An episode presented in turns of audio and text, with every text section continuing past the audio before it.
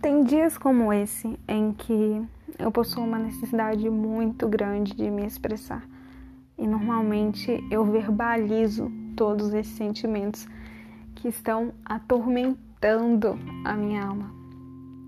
Eu sempre fui uma pessoa muito expressiva. Eu comecei a perceber que eu tenho usado o podcast como uma terapia. É, é praticamente falar comigo mesma uma vez que eu não me preocupo em divulgar ou coisa do tipo. A questão é que eu quero desenvolver uma forma linear de me expressar, porque muitas vezes, quando isso acontece em público, eu simplesmente perco a linha do meu raciocínio.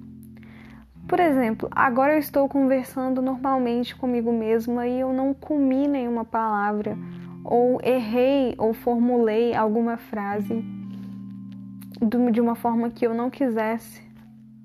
Mas por que não pode ser assim quando eu estou diante de uma plateia, por exemplo? Hoje eu só quero conversar à toa e pensar sobre isso, sobre o quanto é mais fácil conversar sozinha do que com outras pessoas. O silêncio também é bem necessário às vezes. Em outras ele pode ser um pouco demais.